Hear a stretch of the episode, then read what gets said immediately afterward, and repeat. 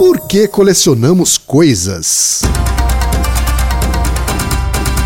Naruhodo. Podcast.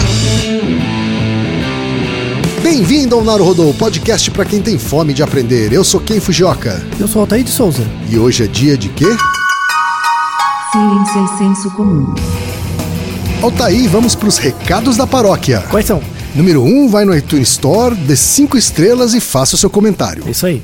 Número 2, indique um episódio do Naruhodô para alguém que nunca ouviu o Naruhodô ou mesmo nunca tenha ouvido um podcast. Vamos aumentar o tamanho de nossa podosfera. E número 3, Altair, tem uma novidade. Ah. Porque além do Apoia-se, agora você pode também apoiar, colaborar com a produção do Naruhodô via PicPay, Altair. Isso aí. tá? É fácil, é, é só você baixar o aplicativo PicPay Uhum. tá? e vai procurar lá por Naruhodô. E vai vir na hora e tem lá a opção de assinatura, Isso. ok? É simples, indolor e o PicPay ainda é uma ferramenta que vai te ajudar a fazer vários tipos de pagamento. Uhum. Tá? É por isso que a gente está optando por essa nova alternativa de pagamento. Quem preferir continuar no Apoia-se pode continuar. Tá? Quem quiser migrar para o PicPay está convidado. Por, Por quê. Aldair? Porque em breve a gente vai ter, de fato, um conteúdos exclusivos para assinantes. Tá? E a gente vai usar uma plataforma que precisa ser assinante do PicPay. Tá? Então quem quiser migrar, quem quiser ter acesso a esse conteúdo exclusivo, vai precisar migrar a sua assinatura para o PicPay. Uhum. Tá. Agradecemos desde já e participem, por favor. É isso aí.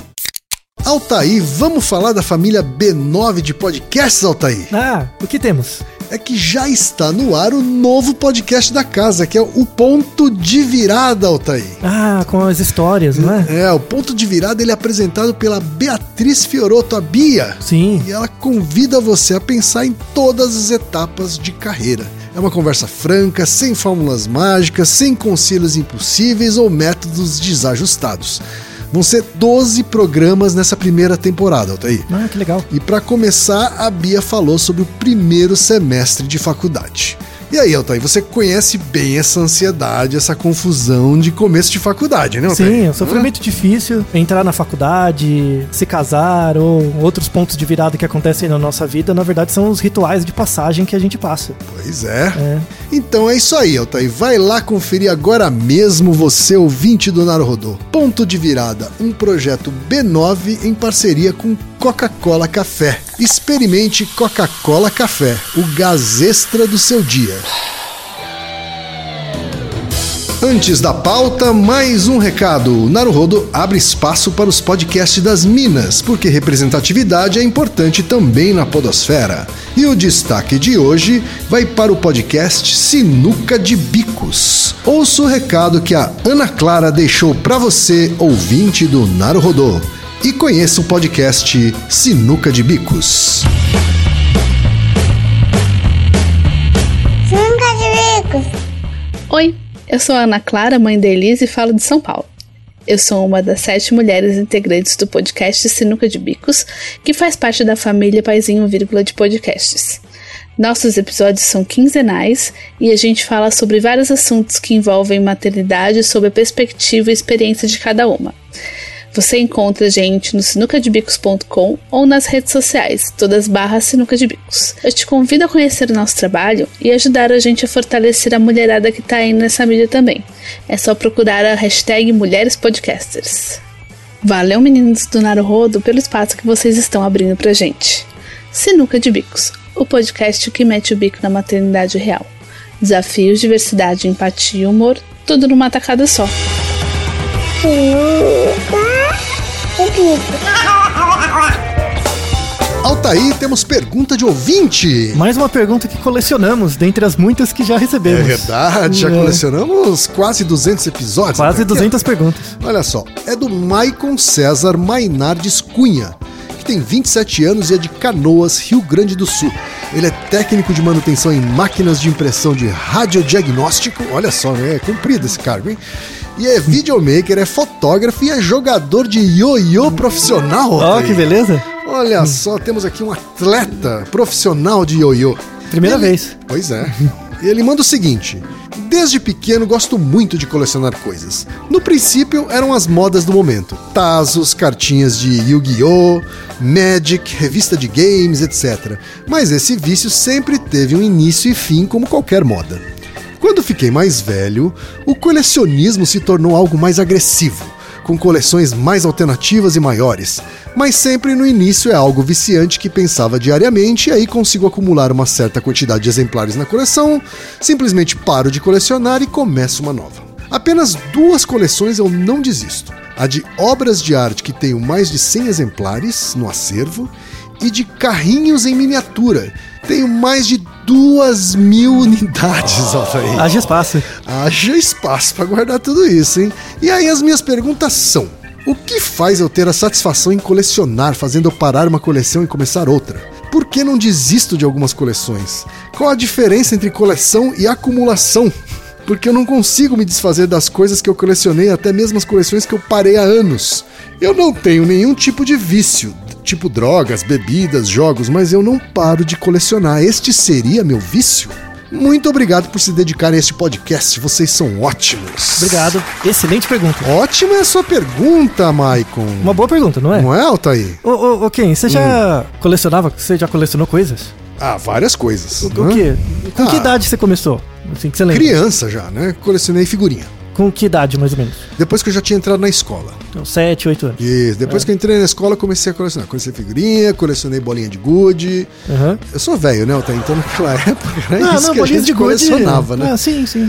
E aí, mais adulto, acho que a coleção que eu tive. Nunca tive coleções muito grandes, sabe, Uhum. Era colecionador assim, mas um colecionador bem amador. Juntava um pouquinho. né? É, já cheguei a colecionar selo, Uhum, mas adulto eu colecionei bolas de beisebol. uhum. Ah, Né? claro que eu sou histórico de jogador de É, beisebol. Exato, então era um souvenir que eu sempre caçava, assim, sabe? Uhum. Uma bola de beisebol local, assim. Uhum. né? Cada meu- lugar que você é, ia. Exato, era o meu imã de geladeira, sabe? assim? Uhum.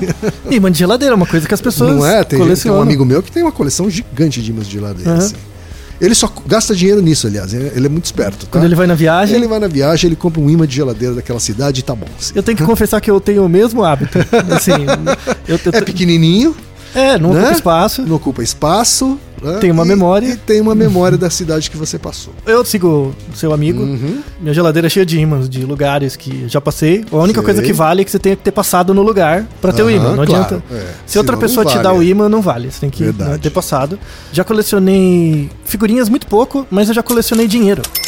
Numismática. Ah. É, já tive coleção de notas. Eu também tento colecionar dinheiro, Altair. Isso. Mas o dinheiro atual É mesmo. que você coleciona o assim. dinheiro que vale, né? Eu coleciono dinheiro que não vale tanto.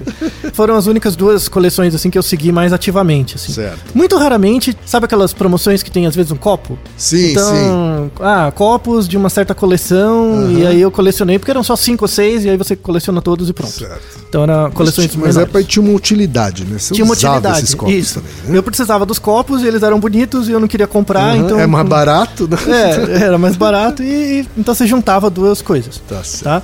Essa é uma pergunta muito boa por duas razões. Primeiro, colecionar coisas é mais antigo que o homem, tá? É uma questão muito antiga da civilização, assim, é um processo civilizatório. Certo. Envolve a questão de colecionar, que parece algo muito irrisório, Uhum. mas é super importante. Essa é a primeira coisa. A segunda coisa é porque comportamento de colecionar, para você entender ele de forma real, você vai ter que linkar basicamente todas as teorias da psicologia. É muito interessante. De novo, o povo briga comigo, mas azar. Assim, a psicologia no Brasil é uma vergonha. No mundo em geral, mas no Brasil mais, é uma vergonha porque as pessoas estudam as escolas e não a psicologia. Sim. Para responder essa pergunta, se eu apresentar só uma escola da psicologia, eu vou estar fazendo uma avaliação viesada do fenômeno. A ideia é juntar todas historicamente, e aí você vai ver como a explicação do porquê as pessoas colecionam vai melhorando. Entendi. Se eu, por exemplo, mostrar apenas a explicação do Freud, ela é limitada historicamente, você não consegue entender o fenômeno. Mas se eu li- linkar a explicação do Freud com a do Jung, com a do Winnicott, com a do Piaget até o tempo moderno, aí você consegue entender uma história e aí você entende muito melhor o fenômeno do que se entender as escolas separadas. Isso também é um, um-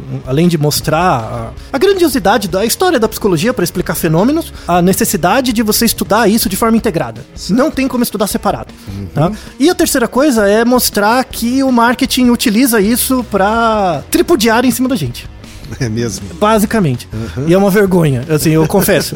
é porque é muito fácil a gente ser enganado. Por isso que o marketing com qualquer coisa dá certo, sabe? Uhum. Com, só com acerto e erro eles acertam umas coisas. Mas é muito grave. Tem consequências graves sociais. Não vamos responder essa questão social grave, mas podemos deixar indicações. Certo. Tá? Vamos começar usando o nosso grande amigo Aristóteles, claro, como sempre, para responder a questão do porquê as pessoas colecionam as coisas. Vamos começar lá atrás. Colecionar, assim, dando uma definição formal, né? Colecionar coisas é um hobby. É um hobby que inclui os seguintes comportamentos: colecionar, busca, localização, organização, catalogação, disposição, armazenamento e a manutenção dos itens. Dá trabalho, né? Dá bastante trabalho, Dá quanto bastante mais. trabalho. Mas inclui todos esses processos. Uma coisa tá? que é um hobby. É um hobby, e é um hobby dispendioso. Mas as pessoas em geral não veem o tempo que elas gastam com isso, porque no fundo é uma atividade prazerosa. certo. E aí é uma questão assim, a definição disso é bem discutível e tal, mas só para dar uma, uma ideia de framing de tempo, você tem coleção de objetos, tá? Quando os objetos que você coleciona têm até 100 anos, certo. você tem uma coleção vintage. Até 100 anos Até é 100 vintage. anos. Até 100 anos é vintage. Em média, tem um pouquinho Aham. mais, mas Tá em bom. média 100 anos. Tá. Mais que 100 anos são, é uma coleção de antiguidades. Tá. Tá, então só pra dar uma definição geral. Então, sei lá, eu coleciono camafeus, sei lá, uma coisa bem antiga. Aí já são antiguidades, né? Até há 100 anos é vintage e aí co- coisas mais modernas, Funko, sei lá, figurinha da Copa. Aí são coisas, são coleções, tá? Então só pra dar uma definição mais formal. Para as pessoas colecionarem, elas têm que manter as coisas com elas, próximas. Logo, elas não podem ser nômades. Você não pode ficar mudando de um lugar para o outro e carregando todas as coisas, tá? Então o hábito de colecionar começou com o início da vida nômade humana. Tem pelo menos 12 mil anos, tá? A partir da agricultura, a gente passou a passar tempo num lugar só e aí a gente aumentou a probabilidade de colecionar coisas. Colecionar coisas parece, antropologicamente e por medições paleontológicas, parece que vem antes, até um pouco antes da linguagem tá? Porque temos o nosso Naruhodo, né, que é o Naruhodo sobre os nomes, porque temos nomes próprios, né? Para você dar um nome para alguma coisa, tem que ter uma- alguma medida de linguagem. Antes disso, como é que eu sei que eu sou eu e eu sou diferente de você? Você tem muito raramente isso em outros organismos, em outros símios, por exemplo, é muito raro, mas em- parece que em comunidades muito antigas isso aparece, mesmo comunidades sem uma língua bem estruturada, que parece que para a pessoa se diferenciar do outro, antes dela ter um nome, ela tem um adereço.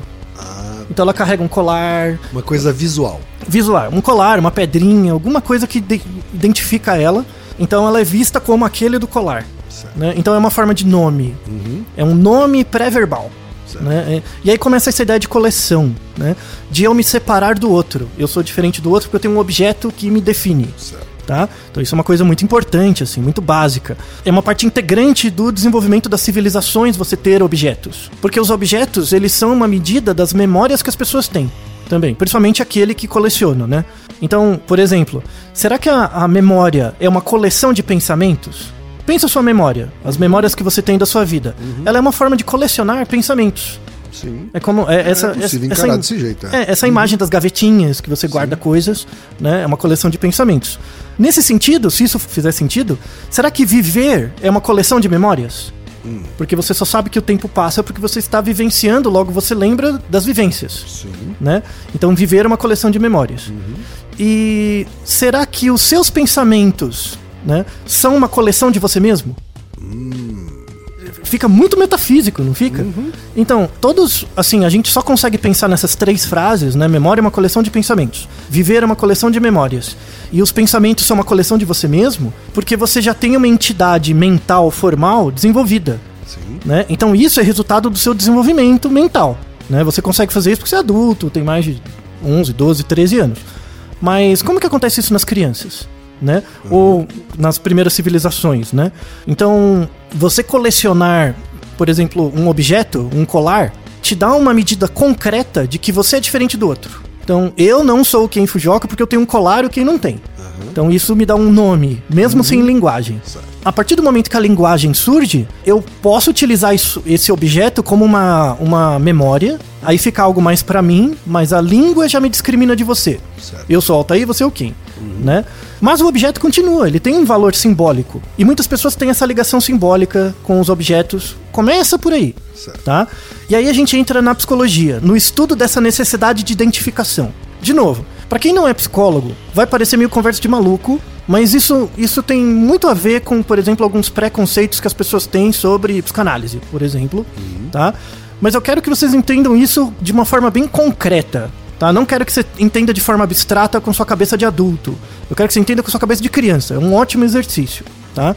Então, a psicologia já estuda há muitos anos a ideia desse por que, que a gente coleciona as coisas, mas antes mesmo do surgimento da psicologia, século 18, 17, você já tinha estudos históricos. Você tem os estudos antropológicos, tá? Mais antigos, então, ah, humanoides, né? Ou pessoas, ou, ou no começo do Homo sapiens, você já via que alguns indivíduos, quando você encontrava ossada, tinham colarzinhos. Então já mostrava que eu me identifico do outro. Já é uma primeira forma de, de coleção, né?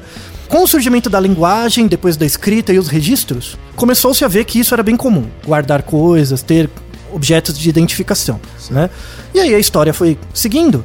Na época vitoriana, que já é bem mais recentemente, mas século 14, 15, né?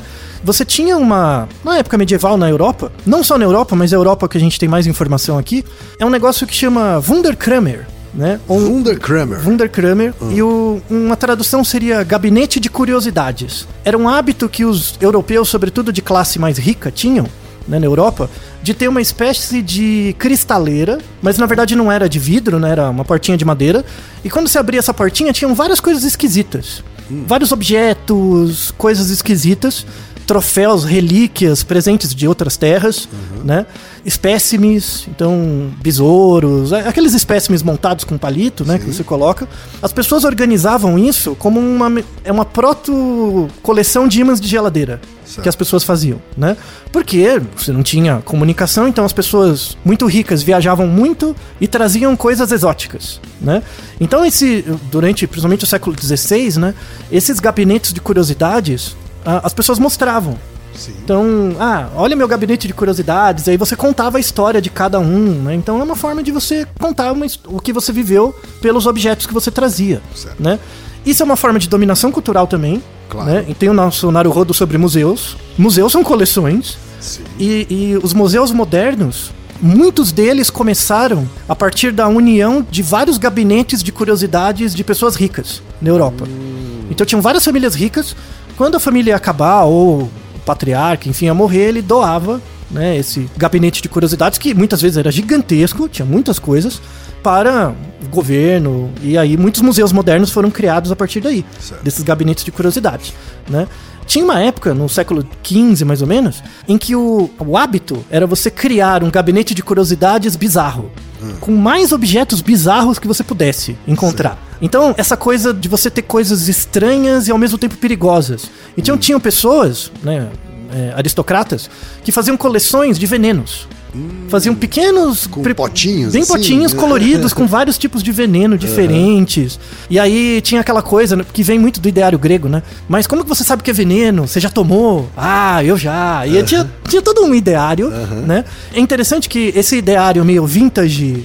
é, meio bizarro, assim, meio é, perigoso, foi o que deu a inspiração, por exemplo, para a criação de, na cultura pop da família Adams. Se você pensar a família Adams, a casa mal assombrada, a inspiração para a família Adams é um grande gabinete de curiosidades. Se você imaginar o castelo da família Adams e você abre a porta, é um gabinete de curiosidades. De bizarrices. De bizarrices, né? Então tem toda essa inspiração vitoriana, assim, né? Que é bem interessante do ponto de vista histórico. Por exemplo, o Museu do Louvre. O Museu do Louvre, que é o maior museu do mundo, foi criado a partir da junção de vários gabinetes de curiosidades É mesmo? de ricaços. Sim. Louvre em si, né, a construção já existia desde o século 12 e 13. Não tinha cidade em volta, né, a cidade e tal. Ele era habitado pelo rei Filipe II na época e era usada como moradia, fortificação e tal. Como a cidade foi crescendo em torno, não tinha mais por que proteger, né, porque já tinha cidade em torno. E em 1546, então a partir do século 12 os reis moravam ali no Louvre. Em 1546 era o rei Francis I também morava ali, né? Mas em 1682, o rei Luís XIV resolveu mudar a família real francesa para o Palácio de Versalhes e ali virou um repositório de tesouros reais. E aí vários espólios por causa de guerra ou por causa de doação de famílias começou a ser organizado ali e aí virou o Museu do Louvre. Quando chegou a Revolução Francesa, que foi logo depois, né, 1789, teve a Revolução, e aí o, o novo governo republicano, enfim, resolveu transformar no museu. Né? Então, Ah, sim. mas já tinha essa tendência de transformar no antes era museu. uma residência real. Isso, pra guardar tesouros, né? Depois, com a Revolução Francesa, virou um museu mesmo. Ah, tá. Tanto que não era aberto à, à visitação, porque era um- uma casa do rei, uma segunda casa, né? Uhum. Depois, com a Revolução Francesa, aí virou um museu mesmo e até hoje as pessoas visitam. Certo. Veja que a coleção é gigantesca, né? Uhum. Então, veja que isso tem uma importância cultural, uma importância de identificação não só de pessoas, como de estados, mostrar força. Então, por exemplo, os antigos aristocratas iam, por exemplo, traziam relíquias do Egito, de- né? Que é bem Uhum. a discussão do nosso Naruhodo sobre museus, né? Sim, sobre É, apropriação. né? Isso, apropriação cultural, histórica, enfim. Então, o gabinete de curiosidades não eram só curiosidades, mostravam também dominação política e tal, né? É um caráter dialético, tá? Então você vê que do indivíduo, isso mostra também a personalidade do Estado, né? Os estados colecionam coisas para contar a sua história. Por isso, só fazendo um parênteses, que tem a ver com aquele Naruhodo sobre museus, é, realmente é uma tragédia o incêndio do Museu Nacional. A gente perdeu uma parte da nossa identidade. Se você que tem uma coleção que você preza muito, e sua coleção de carrinhos, de o que quer que seja, foi perdida no incêndio, imagine como você se sentiria. É o que o Brasil deveria se sentir por perder a maior coleção da história do surgimento dessa nação. Sabe? Então é uma tragédia. Mas fechando esse parênteses, então, já que isso é tão importante, né, para contar a história, né, das civilizações, vamos voltar ao indivíduo e falar das teorias psicológicas que explicam por que, que as pessoas colecionam, tá?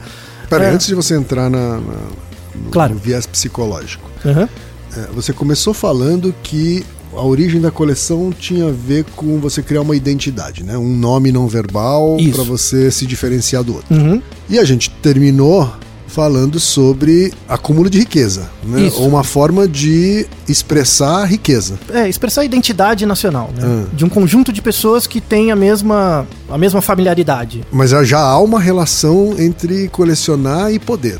Na verdade, é mais que isso. Existe uma relação entre colecionar e controle. O poder vem depois do controle. Então, a- as pessoas gostam de colecionar porque elas gostam de ter controle, previsibilidade. Certo. Isso é importante. Por isso que, a gente já falou isso em outros Naruhodos também, as crianças não são pequenos adultos, mas os adultos são crianças grandes. Então, você estudar o desenvolvimento infantil é a melhor forma de entender pessoas e nações.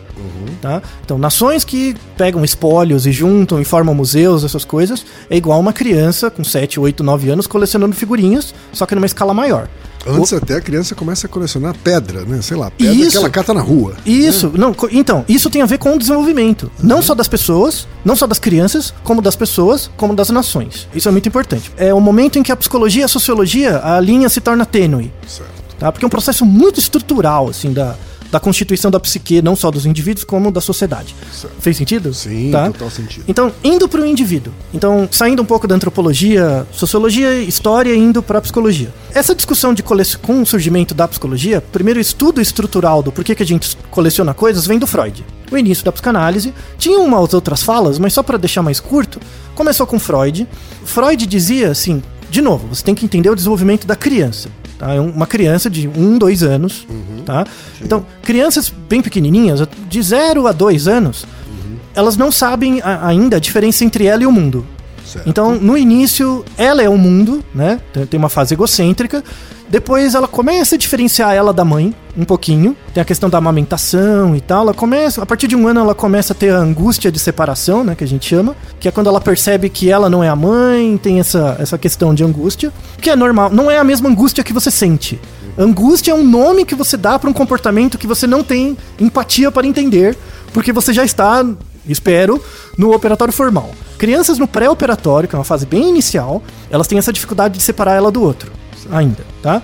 Você não sabe o que é isso. Você já esqueceu, tá? Porque o seu cérebro se desenvolveu. Então, a primeira fase é você é o mundo, depois você começa a separar da mãe, e aí começa a surgir um terceiro. O que, que é esse terceiro? É algo que não sou nem eu, nem minha mãe. Sim. É um outro, tá? Inicialmente, o o que, que a criança tem? Por exemplo, que não sou nem eu, é, nem minha mãe. Né? É uma outra coisa. É a parte de dentro do meu corpo. Então, a- uma criança não sabe o que ela tem dentro do corpo dela, tá? Então, o que, que a criança produz, né? Visualmente, tem que pensar de uma forma bem concreta. O que, que a criança produz que não é nem ela, nem a mãe? São as fezes dela. É o controle. Então, essa questão da coleção surge muito na fase que você está tirando fralda da criança. Né? Que ao início, Freud chama de fase anal. Ninguém entende quem não é da psicologia. Fala que, de novo, Freud não pensa só em sexo. Todo mundo só pensa em sexo. Só que não pensa no sexo que você acha que é sexo. Esse é o problema. De novo, essa explicação é insuficiente? É. Ela é insuficiente, mas no começo do século XX, quando era tudo mato, é uma explicação muito melhor do que, que se tinha antes. É a explicação que você vai guardar pra hoje? Não. Você tem uma evolução histórico e técnica e também teórica que permite explicações melhores, tá? Mas no início você vai entender que a primeira coisa que a criança produz, que não é nem ela nem a mãe, é, é os produtos do corpo dela, são as fezes dela, tá? Então, essa coisa de dentro fora, de ter uma coisa, sabe, de dar tchau pra. Quando ela aprende a, faz- a não usar mais fralda, ela dá tchau. Isso é a primeira coisa que ela começa a colecionar, tá? Colecionando xixi e cocô. Isso, mas, mas colecionar nesse sentido. Colecionar nesse sentido de produzir um outro. Certo. Eu estou fazendo uma ação no mundo que sai de mim, mas não sou eu, mas também não é minha mãe. Certo. De novo, a criança tem um ano. É muito pouco. Um ano e meio pra dois, tá? Bem pouquinho. Freud começou com isso, com essa discussão, tá? Aí tem angústia de separação, aí gera uma neurose e tal, mas não importa a teoria disso agora. O Jung, que foi um aluno do Freud, pegou isso, falou: não, faz sentido pra criança, mas eu acho que as sociedades são assim também. Então ele já ele pega na antropologia, ele já dá uma pulada. Ele fala que, na verdade, essa vontade de colecionar, ele foi um dos primeiros da psicologia que falou isso. Essa vontade de colecionar vem da época caçadora-coletora, antes da agricultura. Como você bem falou, que as pessoas colecionavam pedrinhas, carregavam com ela florzinhas. Folhas, né? Isso. Recomendo muito o livro do Jung, que é O Homem e Seus Símbolos, que ele fala um pouco disso, nessa vontade de deixar uma marca, um nome. Então o Jung foi o que fez a ligação do símbolo com a identidade. Não só na questão do desenvolvimento biológico. Você tem que lembrar que Freud era médico, mas muito médico. Jung era médico, mas um pouco menos médico, tá? Então tem essas duas correntes. O Jung pensava mais no coletivo e o Freud no desenvolvimento psicossexual, individual. O que faz muito sentido, faz total sentido. Só que a teoria é um pouco ah, mas o fato de eu ter uma relação com as fezes, enfim, que todas as crianças têm, não é por isso que eu fico colecionando carrinhos hoje. Sabe? Não é isso. sabe? Não é, e não é mesmo. Tá? Que a gente fala que a, a leitura da psicanálise de forma selvagem. Né? Que é igual ler a Bíblia ipsiliteris o que aconteceu, é ler Freud ipsiliteris, aí você fala um monte de besteira. Tá? Pro desenvolvimento psicossexual da criancinha pequenininha, tudo bem, mas ele não fala como esse comportamento inicial, que é o desenvolvimento, volta na fase posterior, de colecionismo. Ele não fala disso. Ele não se preocupa com isso. Ele tem muitas coisas para se preocupar, tá? A discussão sobre isso correu do Freud. Aí depois veio um outro, um grande um cara da psicanálise, assim, principalmente do desenvolvimento infantil, eu gosto muito dele, que é o Winnicott. Né? Principalmente para cuidado com criança, assim, ele tem um cara muito sensível, assim, o Winnicott, que ele coloca a questão do objeto transicional. Então, o que que é um objeto transicional? De novo, a criança está nessa fase de, de se separar ela da mãe, né, de perceber que ela é um outro diferente da mãe, e aparece um terceiro. No início, esse terceiro tem a ver com sair da fralda e tal, tal, tal, mas depois, né, quando a criança já tem um pouquinho mais de desenvolvimento neuronal, né, tal, essa separação, a, a criança projeta essa angústia num objeto. Você deve ter tido, eu devo ter tido e não lembro, mas muita gente lembra de ter uma naninha, de ter um, um travesseirinho, um paninho, uma coisinha. Isso também é uma coisa que você coleciona. É, eu, não, eu não lembro do meu também, mas provavelmente tive. Isso. Você pode perguntar pra sua mãe, seu pai, sabe, tem alguma Que coisa. às vezes é um cobertor, um, bonequinho. uma fralda, não é? Isso. Uma, Qualquer coisa. bicho de pelúcia. né? Exato. Isso é uma outra coleção. Pode ser, às vezes não é um objeto, às vezes é o dedo. Verdade. Às vezes você coleciona o seu próprio dedo, sabe? De ficar chupando o dedo, a chupeta, sabe? Então, esse dedo, essa chupeta, esse bonequinho é o primeiro objeto que de fato não é você nem sua mãe. Então é a primeira coisa que você E coleciona. não é o cocô também. né? Exato, que, que é seu na verdade. Sim. Que é seu na verdade. Então isso é, é um outro objeto, mas não é um outro ainda. O bonequinho não. O bonequinho é outro. Certo. Né? E isso tem uma importância muito grande, porque esse bonequinho te dá segurança. Como ele te dá segurança, ele te dá controle. E isso permite que você desenvolva um apego seguro com a realidade. Então, parece que não é, mas esse comportamento de colecionar é extremamente adaptativo. Extremamente adaptativo. Todo mundo tem uma fase, passa, é normal. Tá? E é muito importante esse, esse- É essa importante fase pro desenvolvimento. pro desenvolvimento é, é, comportamental e também mesmo mental da criança, sabe? Então imagina uma criança que dá um ruim ou tem um trauma nessa época. Gera uma marca indelével, né? Tanto é que a gente vamos falar no final do episódio sobre consequências disso. mas enfim, então, por exemplo, se você sai do Jung pro Freud, pro Winnicott, você já vê que a construção é melhor. O Winnicott, por exemplo, ele faz uma leitura muito mais testável, mais clara do que, que seria esse colecionismo. Ah, começa com esse objeto transicional. Então, Freud olha muito o desenvolvimento psicossexual. Jung olha muito o desenvolvimento da sociedade, né, do, do arquétipo e tal, né, da- do indivíduo, né, da individuação. O Winnicott olha muito pelo desenvolvimento mesmo afetivo, né? E, e a, a- a teoria vai indo, né? Quem que pegou no braço do Winnicott? Piaget. Monstro, claro, né? Piaget. Esse comportamento do objeto transicional vira depois a noção de número. O que, que é um número? O que, que é um número? Dois. O que, que é um número? É um número, é uma entidade mental, não, tem nenhuma representação real, um número, mas é, é, uma- é um objeto que você carrega que não é nem você nem a realidade, é outro. E que representa uma coleção de unidades. Exato! E represen- Pensar em números é pensar numa coleção. Olha! Que foda! Mano, é isso que é a psicologia, não é essa picaretagem que você ensina os caras brigando um com o outro. Porra! Eu, eu fico doido. Piaget, monstro. Noção de número na criança. Leia esse livro. É chatíssimo, mas leia.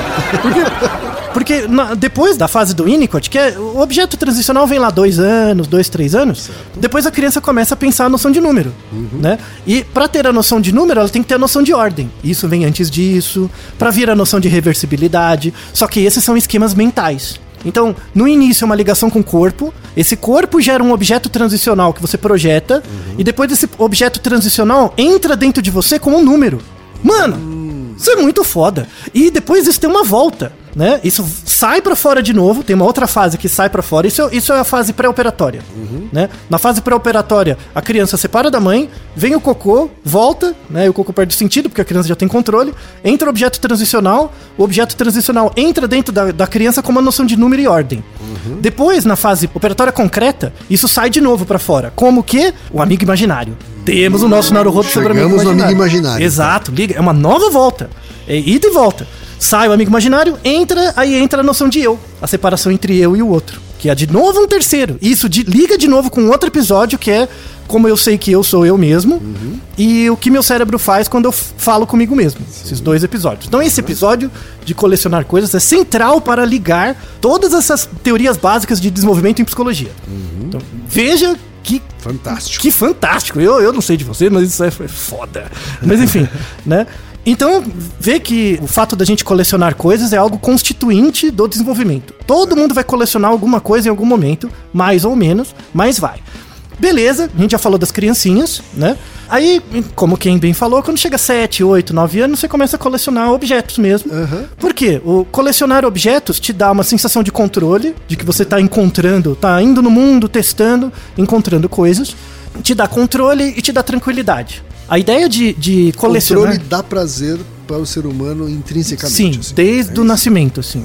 Uma das coisas que dá mais satisfação para os indivíduos é controle. Não é dinheiro, não é poder, é controle. Poder é controle. Certo. Antes de tudo, poder é, é a capacidade de controlar coisas. Uhum. Mesmo que você não esteja de fato controlando.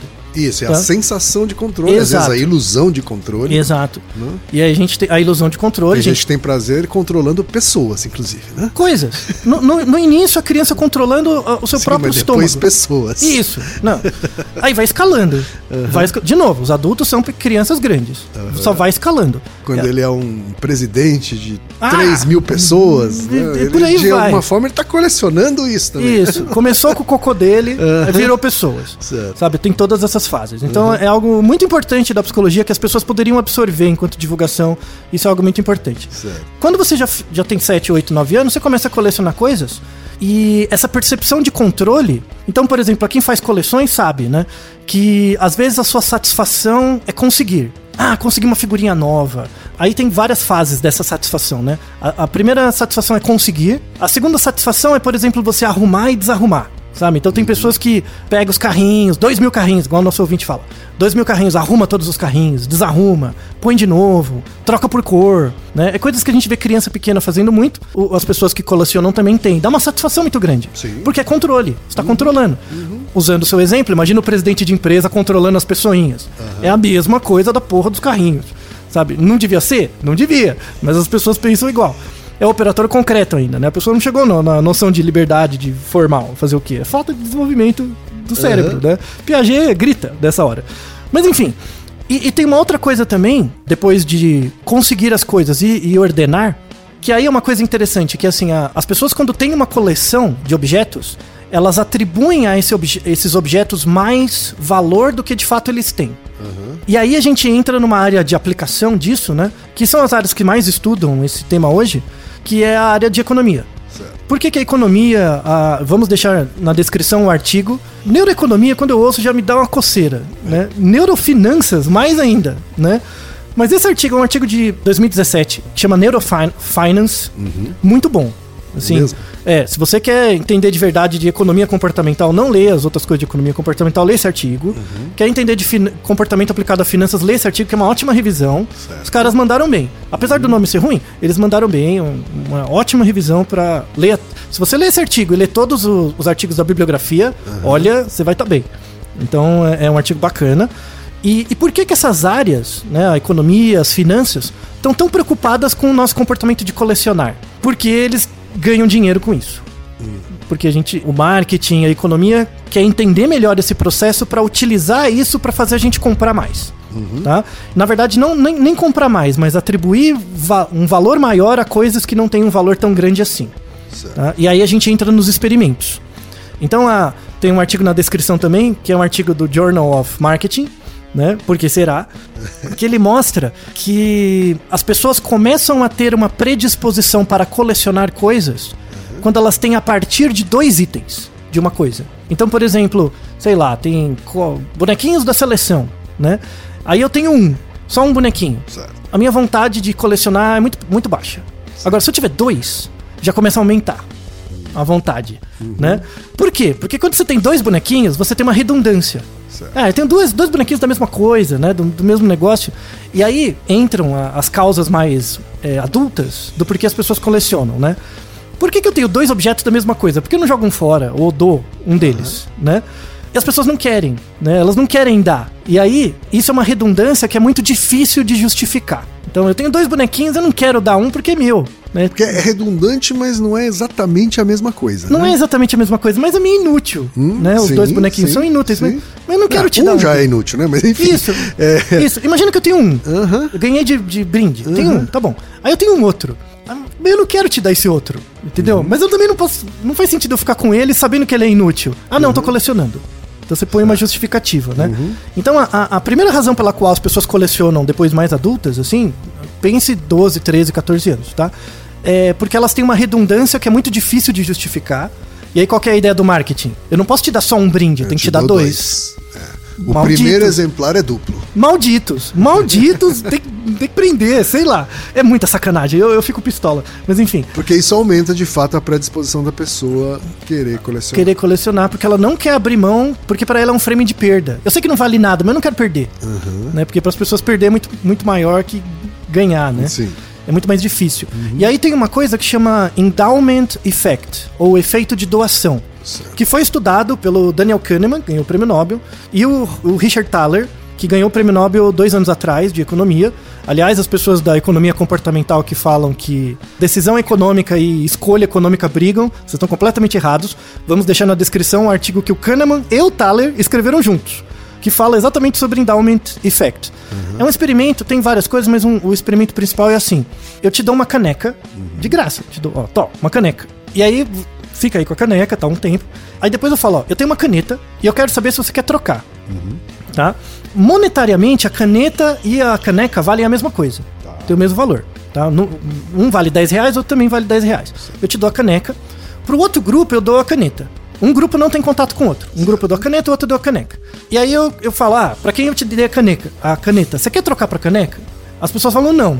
Né? Porque é meu, eu já tenho, é meu, não quero outro. Né? Porque os dois são meio inúteis, assim, a rigor, eles têm um uso, mas é pequeno. Mas eu não quero dar o meu. Né? A- 90% das pessoas se recusam a trocar apenas. Tá? Então, por exemplo, você tem uma caneta. Aí eu falo, ó, eu quero te dar minha caneca. Quanto a mais você, em dinheiro, né? Quanto a mais você aceita pra trocar? Pra você me dar a caneta e eu ficar com. e te dar o- a caneca. Tá? Imagina que a caneca ou a caneta custam 10 reais. Tá? Pra você aceitar trocar, eu tenho que te dar 40. 40? Eu tenho que te dar em, em média quatro vezes o valor do objeto pra você aceitar trocar. Então, esse é o valor que você atribui pra um objeto que pra você é inútil, mas ele é seu. Então é o custo da pertença. O custo da. Esse é um endowment effect, né? O custo de doação.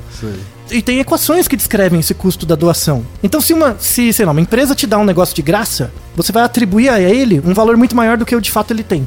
Então vai ficar muito difícil de eu tirar ele de você.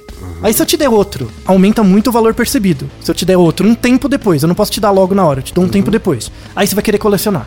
Porque você vai, você mesmo vai atribuir àqueles objetos um valor maior do que de fato eles têm, e aí você quer ter mais. É assim que começa o colecionismo né? Nas crianças pequenas começa como uma necessidade biológica.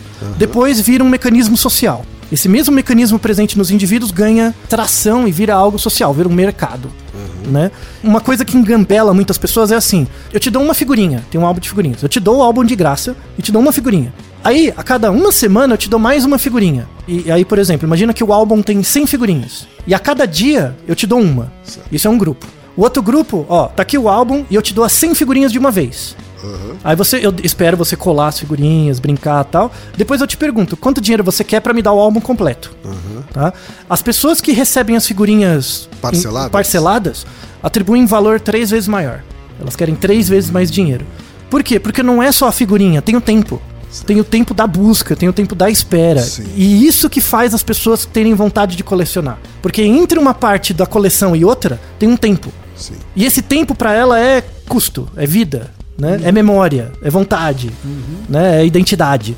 E aí é é uma estratégia extremamente Quer dizer, perversa. não dá o mesmo prazer você comprar uma coleção completa de uma vez. Isso. A não ser que você queira fazer um negócio, né? Já é uma coleção senão, cara. Aí vira um negócio. Existe um prazer nessa busca um por um. Isso. Né? Então a primeira razão do porquê as pessoas colecionam é a redundância, que é muito difícil de justificar a redundância, para que que você tem dois, né? O endowment effect, que é o efeito de doação, né? Então eu quero mais para poder te dar uma coisa que é minha, né? E a questão da dissonância cognitiva. Então, dissonância cognitiva é, é quando as pessoas tinham muito dissonância cognitiva. Sabe, eu lembro o 1406? Que você comprava aqueles AB Shaper que você usava. Nunca usava aquela merda. Né? No- na, na TV parece o máximo, mas você não, não usa. Aqueles juicer, mixer, aqueles negócios, que você não serve pra nada. Né? Aí a pessoa usa uma vez, faz um suco, depois nunca mais. Aí chega a vizinha, vizinho, chega lá. Ah, você comprou isso aí? Você usa muito? Uso. Nunca usou. Né? Então ela tem que inventar uma desculpa Sim. né, para dar conta do fato dela ter sido passada pra trás, né, ter comprado uma coisa inútil. Ah, não, não, eu tenho isso porque eu tô colecionando. Entendeu? Mas ela perdeu dinheiro, mas ah, não quero diminuir o meu ego em frente aos outros, então eu tô colecionando, tá? Então muita gente começa coleções por dissonância cognitiva. Uma dessas pessoas, que inclusive é bem interessante, que é um exemplo de dissonância cognitiva, é um cara famoso, que é o Humberto Eco. Humberto Eco, Humberto Eco. é? Sim, ele tem uma coleção de livros imensa, assim, muito grande, e ele diz que gosta de colecionar livros, né? Certo. E aí perguntaram pra ele: "Ah, mas você tem muito mais livros do que vai ler a sua vida inteira. Não tem como ter esses livros, né?" Certo. Aí, isso é uma dissonância cognitiva, não é? Pra que que você tá comprando um monte de livro que você não vai ler? Como que ele responde essa dissonância cognitiva? Ele fala: ter livros, muito mais livros do que você vai ler, não é indispensável. Né? Sim. Não é indispensável ter um livro, mas só se você tocar ele, só, só tocando o livro, é, de uma forma mágica, por um fluido misterioso, você vai absorver o conhecimento. Olha que desculpa mágica de criança de 6 anos, não é? Quer dizer, ele inventou uma desculpa. Né? Inventou uma desculpa total pra justificar o fato dele gostar da coleção, porque a, a parada dele não é o livro, é a busca. Claro. Né? Temos muitos bibliófilos que fazem isso, né? Que colecionam livros, que às vezes eles não leem, mas é muito livro. Um exemplo aqui no Brasil, dentre muitos, inclusive recomendo para quem quiser visitar durante a semana, a Biblioteca Brasiliana, né? Fica dentro da, da USP, na- da Universidade de São Paulo, que ela foi fundada a partir de uma doação da Guita e do José Mendilim. Né? O José Mendilim é um grande bibli- foi um grande bibliófilo brasileiro. Ele tinha uma biblioteca de mais de 60 mil volumes, né? Inclu- 60 mil? isso, inclusive várias edi- primeiras edições e tal, edições importantes. Junto com a sua esposa, a Guita, eles fizeram essa coleção. E aí, ao final da vida, né, o José Mendilim resolveu doar isso para a universidade com uma condição que fosse construído um local para que os livros fossem armazenados. E aí virou um projeto. Eles fizeram uma biblioteca grande, muito bonita, assim, um lugar dentro da USP muito legal, que as pessoas podem visitar se tiver interesse. E isso meio que eternaliza a figura do Mindilin, né? Então, na, a- Sem do- dúvida. É, do mesmo jeito que eu quero ser um outro, eu quero deixar uma marca. E essa marca é o tempo que eu vivi. E que tempo é esse? É o tempo que eu gastei tendo a minha coleção. Então, esse- quando você vê uma coleção enorme, você vê o tempo que a pessoa gastou. Então, a pessoa existe pela coleção, né? E aí você vê uma forma de eternizar. Muitas pessoas se eternizam pelas coleções que tem. Que é muito poético. Especialmente eh, bibliotecas e Isso. obras de arte, né? Exato. Aliás, uma, uma coisa interessante, pra quem não sabe os nomes, né? Você tem coleções clássicas, assim, é só alguns nomes. Existe uma coleção de ursinhos de pelúcia, Teddy Bears, né? Ursinhos de pelúcia. Quem coleciona ursinhos de pelúcia é chamado arquitofilista. Arquitofilista. Arquitofilista cole- quem coleciona ursinhos de pelúcia. Quem coleciona cartões postais, né? que é uma coisa comum de viagens, né? Cartões postais. É deuteologia. Deuteologia. Deuteologia. E aqui pode incluir os colecionadores de imã de geladeira também, né? Que não deixa de ser um cartão postal, né? Sim. Colecionadores de moeda, dinheiro, é a numismática, os Sim. numismatas, né? Isso.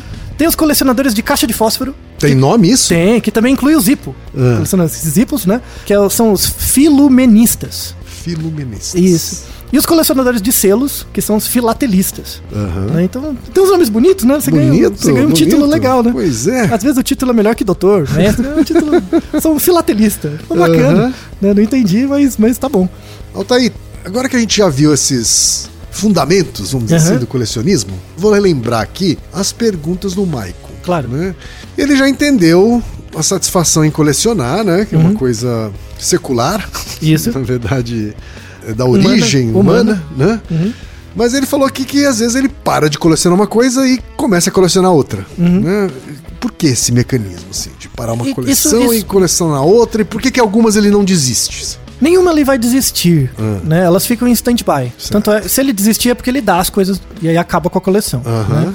Então, na verdade, mudam os interesses da vida. Certo. Então, porque às vezes alguma, alguma temática dentro da vida da pessoa se torna mais importante e aí ganha espaço. Uhum. Então, as diferentes coleções que a pessoa faz representam as fases da vida dela. Uhum. E às vezes ela muda de uma para outra porque ela está numa fase da vida diferente. Ela é como se ela contasse a história de vida dela pelas coleções. E desistir da coleção significaria perder o controle. Então. É, você Por isso é tão difícil. Você desloca o controle. Uhum. Ele só desiste de uma coleção se ele der. Certo, Aí ele desistiu. Uhum. Se ele não deu, ele ainda tem. Entendi. Então, se aparecer alguma coisa na vida dele que volta um Não carrinho... é porque ele parou de ir buscar novos elementos que ele desistiu daquela coleção. Eu vou usar a sua analogia do chefe Uhum. do chefe cuzão, assim. Ah, eu não tô interessado hoje nessa na área de criação, eu vou no planejamento. Aham. Você só troca a coleção de lugar. Entendi. Entendeu? As marionetes estão sempre ali. E dá pra considerar o colecionismo um vício? Ou o mecanismo é diferente? Não. O mecanismo é o mesmo, É o mesmo? só que escala para coisas desadaptativas. Então Hum. a parte final do episódio é sobre os acumuladores. Certo. Colecionismo e os acumuladores, né, a síndrome de acumulação, é diferente. Tá. Tá? Tanto é que os acumuladores estão no DSM-4 e no DSM-5, né? Eles fazem parte, é um transtorno mental mesmo, bem diagnosticado e tal. Muitas pessoas associam ser acumulador com um transtorno obsessivo compulsivo. Hum, E não é a mesma coisa, é completamente diferente. Já falamos em outros episódios, o transtorno obsessivo compulsivo é quando a pessoa tem uma obsessão, que é um pensamento reverberativo, certo. e esse pensamento reverberativo, para ela diminuir a angústia dele, ela faz um comportamento compulsivo. Então, por exemplo, eu tenho um pensamento reverberativo de que alguém vai morrer. E aí eu crio uma compulsão que é apagá-la e acender a luz várias vezes. Ou ver se a porta tá fechada. Então, se, se a porta não tiver trancada, alguém morre. Então, a- o pensamento reverberativo gera uma compulsão. Certo. Tá?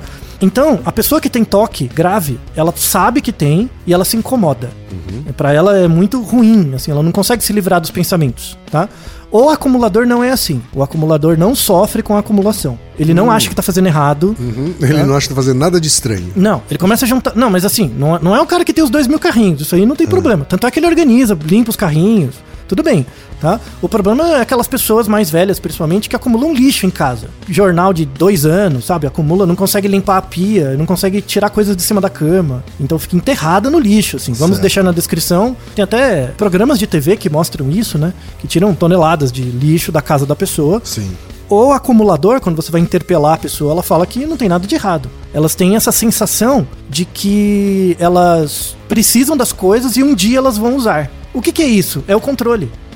Então eu quero ter controle, porque é é uma forma de eu meio que me defender de uma vida difícil, né? Sim. Uma vida que é difícil agora ou que foi difícil no passado. Então você tem fatores de risco para as pessoas virarem acumuladoras. Então, uma coisa importante, é, acumulação é diferente de toque.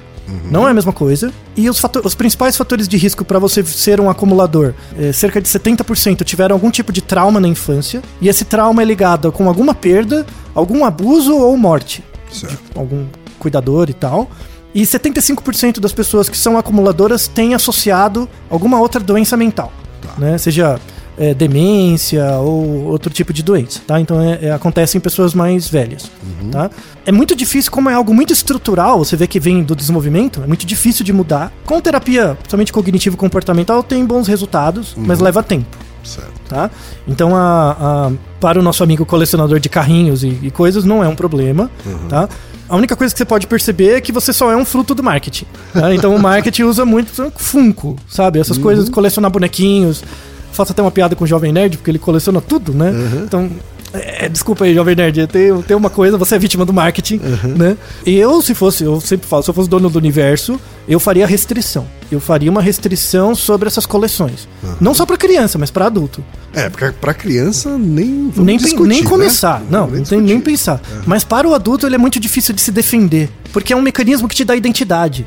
Eu sou aquele que tem todos os bonequinhos do Star Wars. Uhum. Sabe? Isso te conta uma história, te dá uma identidade e no início você tá gastando muito mais do que você tem. Lembra um pouco um jogo de azar. Uhum. Certo. Lembra um pouco um jogo de azar, porque cada dinheiro que você. Cada um real que você investe, o retorno que você tem é, subjetivamente é maior, Uhum. mas monetariamente não. Então, às vezes, você dá muito mais do que você tem. Uhum. É aquele dinheiro do mês inteiro que sobrou, que você gasta pra comprar um Funko. Uhum. Sabe? E aí, pra você não cair na dissonância cognitiva, pô, só gastei todo o meu dinheiro, tô sem comer por causa de um Funko. Ah, não, tô colecionando. Uhum. Isso é muito perverso do ponto de vista do marketing. Sabe? Eu daria uma regulação grave sobre isso. Então, essa é a grande mensagem, tá? Então, marketing me deixa puto, assim, eu confesso que como pesquisador eu quero meio que dar uma regulação no marketing, assim, porque é uma vergonha. Altaí, a gente teve um episódio mais longo do que a Sim. média. Porque as importâncias que eu dei no começo do episódio se justificam. Sim, a gente, a gente teve aí uma, uma, uma maratona pelas escolas de psicologia, né, amarrando todas elas, né, provando que é preciso integrar todas elas, Isso. né, para compreender um assunto de maneira mais completa. E é um assunto muito bonito. É, é verdade. Tem uma questão poética, né? É verdade. Então, obrigado pela pergunta, nosso querido ouvinte. Uhum. E Naru Rodô, ilustríssimo ouvinte. Naru Rodô. Você sabia que pode ajudar a manter o Naru Rodô no ar? Ao contribuir, você pode ter acesso ao grupo fechado no Facebook e receber conteúdos exclusivos. Acesse apoia.se barra Podcast. E você já sabe, aqui no Naruhodô, quem faz a pauta é você. Você tem alguma pergunta pra gente ou quer comentar algum episódio? Escreva para nós. podcast@naruhodô.com.br. Repetindo? podcast@naruhodô.com.br. E lembre-se, mande nome completo, idade, profissão e a cidade de onde você está falando. É isso aí.